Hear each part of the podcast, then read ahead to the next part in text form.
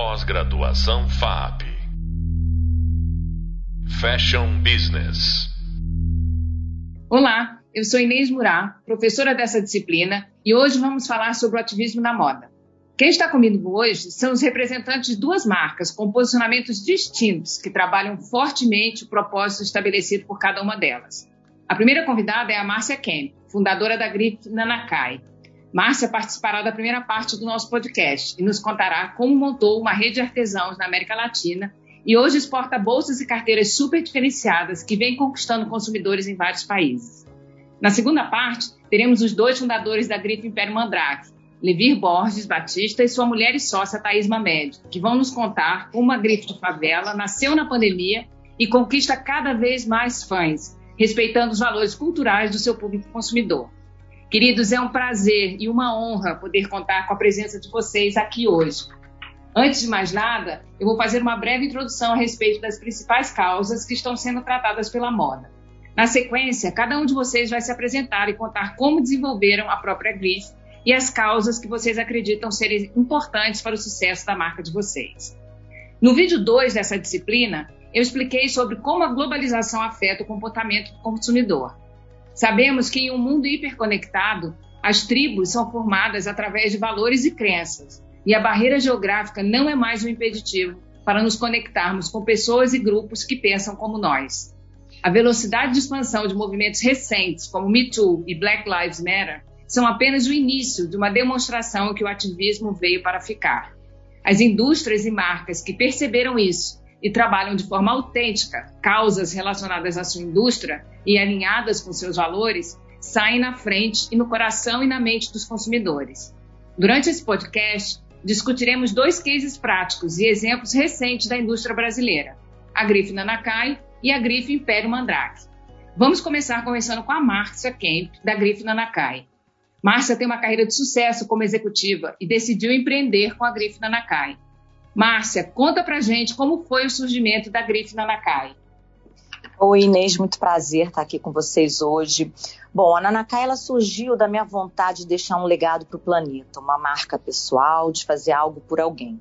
Então eu uni minha experiência como executiva, onde eu trabalhei 25 anos na IBM, na área de vendas, e como voluntária no Instituto da Criança com o presidente Pedro Werneck. Aliado a isso, aliado a essas minhas experiências, eu tenho um DNA de cidadã do mundo, sem fronteiras, e eu fundei essa marca para transformar vidas humanas com potencial criativo. Então, a Nanakai, ela vem do nome da língua quechua e significa Irmandade de Mulheres, e hoje está presente em quase todos os continentes e mais de 19 países. Márcia, eu acho essa, essa história toda muito interessante, né? Primeiro, a virada que você fez na sua vida profissional. E segundo, que você usa uma marca, né? Um produto de consumo uma marca para uma causa social, né? Então eu gostaria nesse momento que você contasse para as pessoas que estão ouvindo a gente como que você estabeleceu essa rede de fornecedores e como que você se relaciona com eles. Legal. Bom, o primeiro grupo surgiu no Peru, eram 13 artesãs, e durante um ano, na época, 2014, eu ainda trabalhava na multinacional e eu viajava nos finais de semana para trabalhar com elas nas especificações técnicas, tamanho, qualidade, cores e qualidade de produto. A rede foi crescendo, chegou a 40 e em 2019, eh, de acordo com o nosso último mapeamento oficial, a gente chegou a 305 famílias, impactando mais de mil vidas humanas. Então, eu estou sempre buscando grupos novos, produtos, e os artesãos no Brasil e fora, e fora da região, em outras regiões do mundo, também procuram pela Nanacai pedindo oportunidades de trabalho. Então, o nosso relacionamento ele é constante, semanal, às vezes diário, dependendo se a gente está em produção ou se a gente está desenvolvendo uma nova coleção. E nós trabalhamos assim, muito lado a lado, com troca de saberes, sem hierarquias. É, nós somos uma equipe muito unida que busca inovação a cada coleção. Então, e adicionalmente, a Nanakai ela também trabalha nos temas de orientação, suporte a cada grupo de forma diferenciada, de acordo com a necessidade, se houver. Seja, por exemplo, negociar com bancos, entregas de prazos, e o que eu já mencionei na qualidade técnicas e qualidades e técnicas é, de cada produto que a gente precisa entregar. Nós trabalhamos também no conceito de fair trade. Então, o artesão ele coloca o preço no seu produto e a gente paga pelo valor estipulado. Tem algumas coisas, né, que chamam atenção, né? Quando você discorre, que também parece parece fácil, simples, mas quando você discorre todo o escopo, né, da Nanacai, é que a gente tem essa visão de projeto social associado à grife, né? Porque primeiro, uh, os artesãos, às vezes, eles não têm muito a ideia né, de, é, do valor do que eles estão produzindo. Né? E segundo, às vezes eles têm essa consciência, mas eles não conseguem estruturar o negócio deles, né? Então, eu imagino, né, eu fico imaginando, por exemplo, durante a pandemia, né, uh, manter esse suporte, né, essa cadeia produtiva, eu imagino que deva, se foi difícil para quem vende, né, detergente e, e, produto que tem fábrica ali do lado, né, eu imagino para vocês com uma rede em diversos países o desafio que não foi manter essa rede viva, né? Você pode contar um pouquinho para a gente como que você enfrentou esse período? Sim, foi um imenso desafio e muitas vezes muito doloroso. Então a gente teve algumas quebras de alguma parte da cadeia logística, porque a gente trabalha com regiões remotas, remotas, né? Muitas vezes tem que trabalhar com ônibus, frotas de ônibus, carros e muitas, às vezes barco. E o que a gente fez foi conseguir doações para alguns grupos no Peru e aqui no Brasil, diretamente saindo dos Estados Unidos para conta dos artesãos. E no Brasil a gente manteve a rede minimamente trabalhando para a gente se manter ativo. Foi isso que a gente conseguiu fazer na pandemia. É, meus parabéns, porque eu acho que deve sido bem, bem desafiador mesmo. Ah, um outro ponto que eu queria colocar é que seus produtos trabalham em segmento mercado de luxo, né? Eu já tive a oportunidade de ver os produtos, são lindos. Uh, mas muita gente diz, né, uh, que é, elas podem interpretar o seu negócio como uma apropriação cultural, né? Ou como uma exploração dessa mão de obra desses artesãos, né? O que, que você tem a dizer para essas pessoas que pensam dessa forma? É, essa é uma excelente pergunta.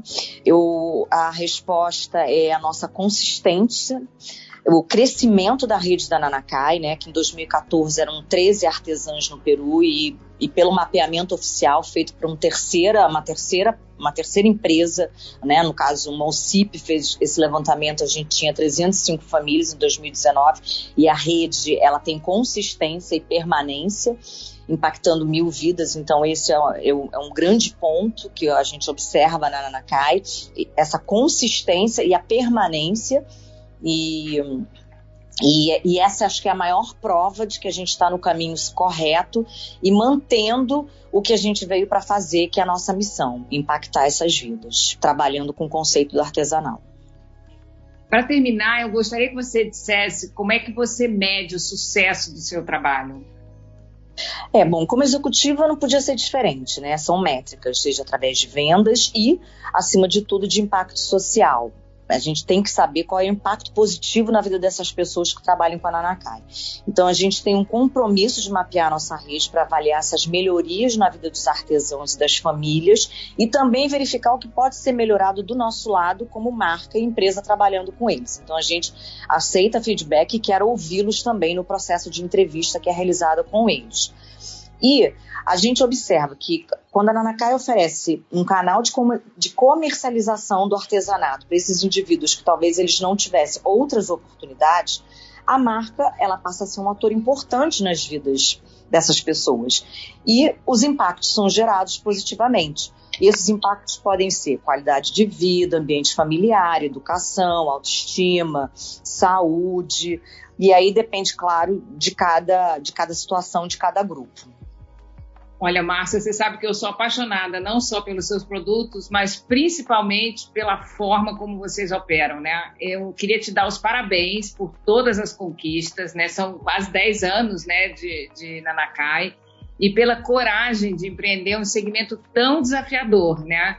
E assim, é, é, um prazer enorme. Eu já te ouvi várias vezes contando a história, e todas as vezes que eu ouço, eu, eu realmente isso me comove, né?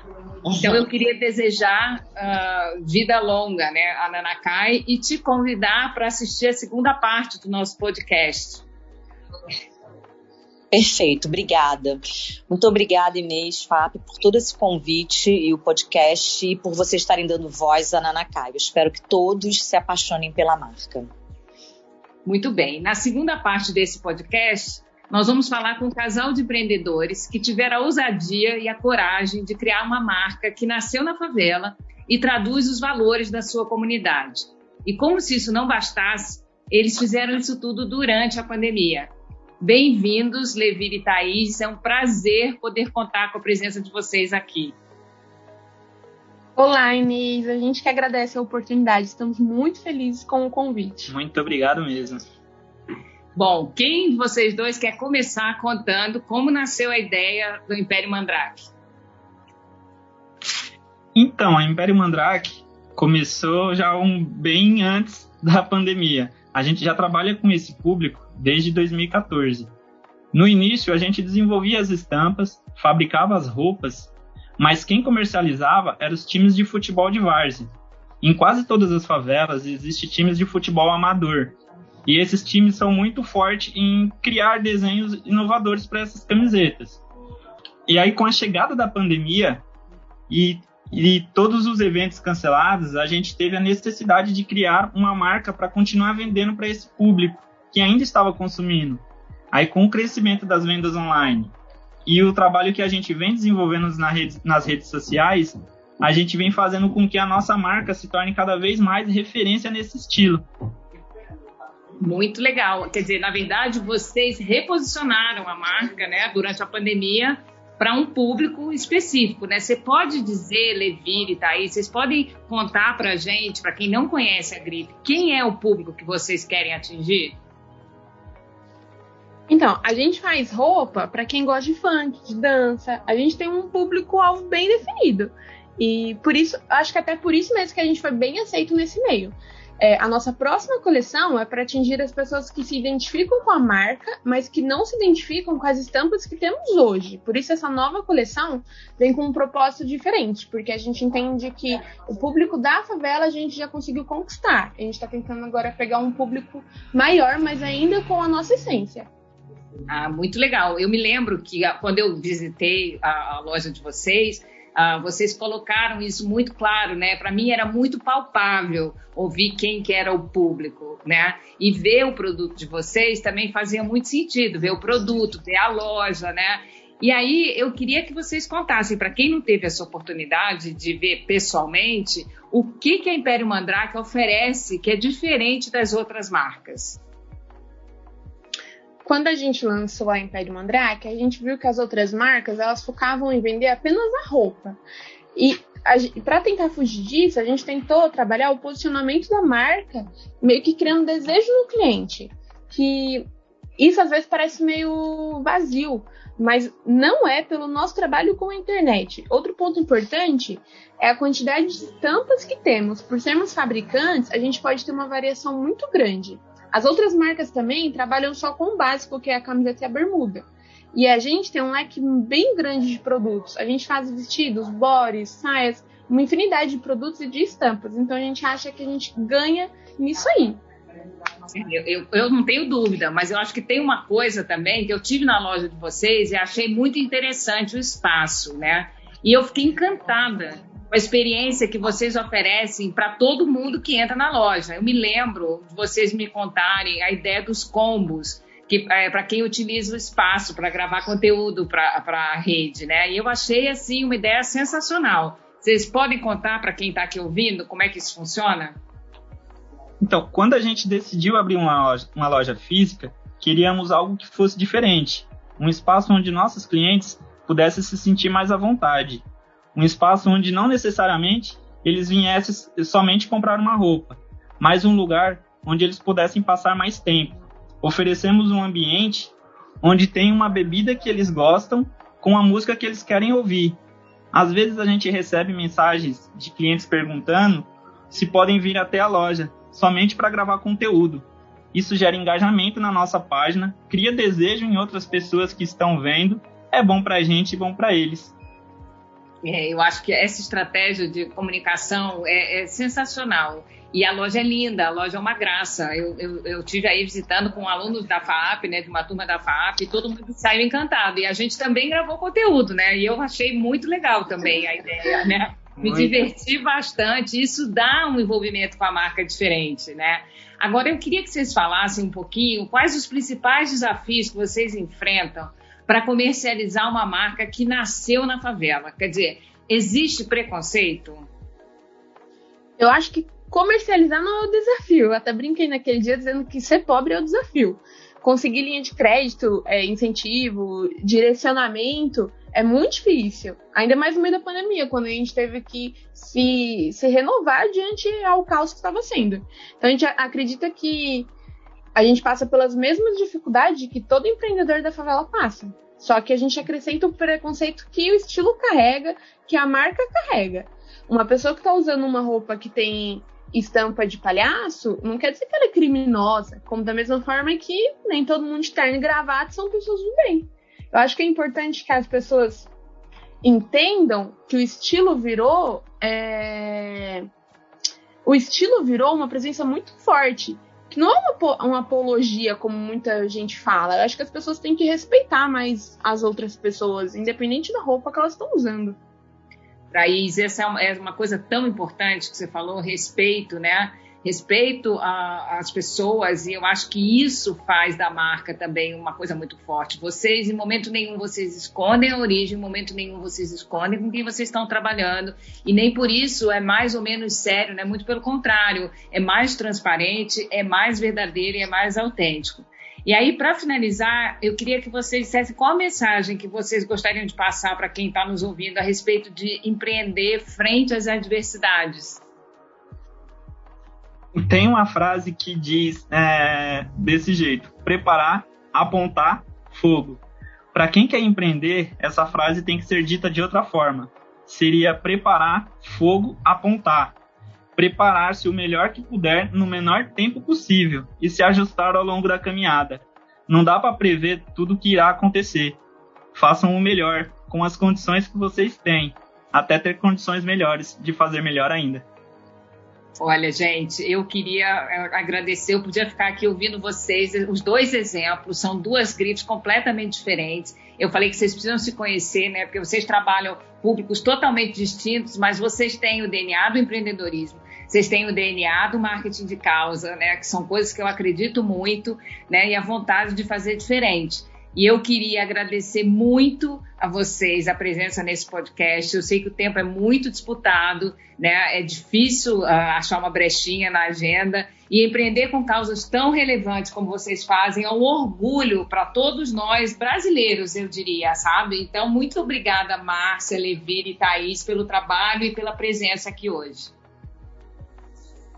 Nós que agradecemos novamente a oportunidade, Inês. A gente está muito feliz. A gente ainda tem um minuto e eu queria, de novo, convidar todo mundo a visitar. Queria que vocês dissessem onde as pessoas podem encontrar mais informação a respeito da gripe de vocês. Márcia, quer falar? É, nós temos um Insta, né, que é @nanakai. Tem um site que é www.nanakai.com. Tem uma loja física no Rio. E, e, eu, e eu só quero agradecer, né? Que, porque você está sempre dando voz a Nanacai, nos visitando. Obrigada, Inês. Obrigada, Fábio. Um prazer estar aqui, especialmente com vocês dois. Muito orgulho, viu? Adorei. Levi, gente que agradece. Gente que agradece a oportunidade, mas também é um prazer para mim, a gente está muito feliz. É, a gente é muito forte na rede social, então em qualquer rede social que você entrar e digitar Império Mandrake, a gente vai estar tá lá. É, graças a Deus, é, a gente também conseguiu nossa loja física, a gente está aqui no ABC em Santo André, a gente tem o um site próprio, em todas as plataformas de venda de e-commerce, a gente também está presente. E é isso aí. Querendo comprar um, um kitzinho, procure Império Mandrake em qualquer rede que vai nos encontrar. Gente, eu queria reforçar que, independente do, do produto, que é, são produtos muito diferenciados dos dois lados, né, e muito interessantes, é, interajam com a marca, né, porque é, é, uma experiência diferenciada. Visitar a loja física de cada um deles, se não puder visitar a loja física, interagir com eles nas redes sociais, participar do processo de construção da marca, tanto da Nanakai quanto da Império Mandrake é uma experiência diferenciada. Eu acho que ver na prática como isso está sendo feito é uma coisa que eu recomendo fortemente. Porque não é fácil de achar, não é simples de fazer, mas também não é fácil de achar uma coisa tão genuína, tão autêntica e tão diferenciada quanto essas duas marcas estão produzindo hoje no Brasil. Né? A gente fala muito de coisas lá fora, a gente usa muito exemplos externos, não tem nenhum problema. Mas a gente tem muita riqueza dentro de casa, a gente tem muita coisa diferenciada sendo feita aqui pertinho da gente e poder interagir, poder participar né, dessa construção de marca, a, a Márcia comentou, né? Eu sempre que posso, tô, eu quero dar voz porque eu acho muito diferente. Eu sou fã, eu falo tanto de construção de marca e eu tô vendo aqui uma construção muito diferenciada, né? Gente que não está só falando, gente que está fazendo na prática. Então eu convido todos que estão ouvindo esse podcast a interagir tanto com a Márcia, quanto com o Levir, quanto com a Thaís, ah, para entender uh, e consumir os produtos e consumir a marca também, se engajar nessa causa que cada um deles abraça, que é tão nobre tá bom? Mais uma vez, obrigada por vocês estarem aqui hoje comigo e participarem desse podcast. Um beijo e sucesso. Não preciso nem desejar mais sucesso para todos vocês, tá bom? Nesse podcast, vocês viram quanto é preciso se posicionar a respeito de assuntos tão importantes para cada sociedade. E viram também que a velocidade com que o consumidor se engaja nesses movimentos é um alerta para que esses assuntos sejam discutidos na fase de planejamento da comunicação de marca. No próximo podcast, relacionado ao vídeo 3 dessa disciplina, falaremos sobre credibilidade e como construir uma boa reputação. Até breve. Pós-graduação FAP Fashion Business